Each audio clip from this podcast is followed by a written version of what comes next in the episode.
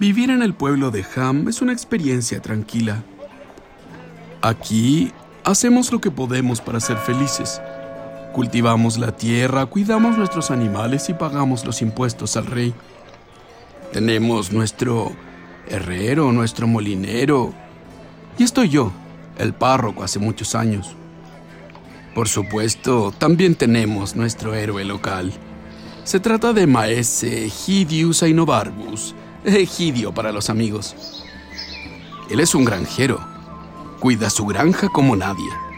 Se hizo famoso el día en que detuvo a un gigante que intentaba entrar en su granja y destruir el pueblo. Sus pasos se oían a lo lejos y el perro de Egidio nos alertó.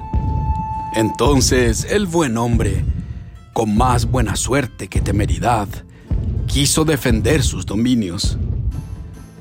Se armó entonces de un viejo trabuco, un revólver si quieren, y lo llenó de cuanta baratija encontró. Clavos oxidados, un pedazo de olla, huesos de pollo. Y a medida que lo hacía, iba envalentonándose. Con paso firme y protegido por la oscuridad de la noche, Maese Egidios avanzó hacia el gigante. Cuando lo tuvo a un tiro de revólver, hizo lo que cualquiera de nosotros habría hecho. Disparó su trabuco con tan buena suerte que el monstruo huyó y nunca más se le volvió a ver por el pueblo. Egidio fue entonces el héroe local.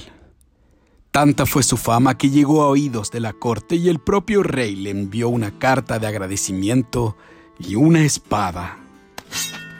Pero la fama es peligrosa y los rumores han llegado al pueblo Dicen que un dragón está asolando las tierras del rey.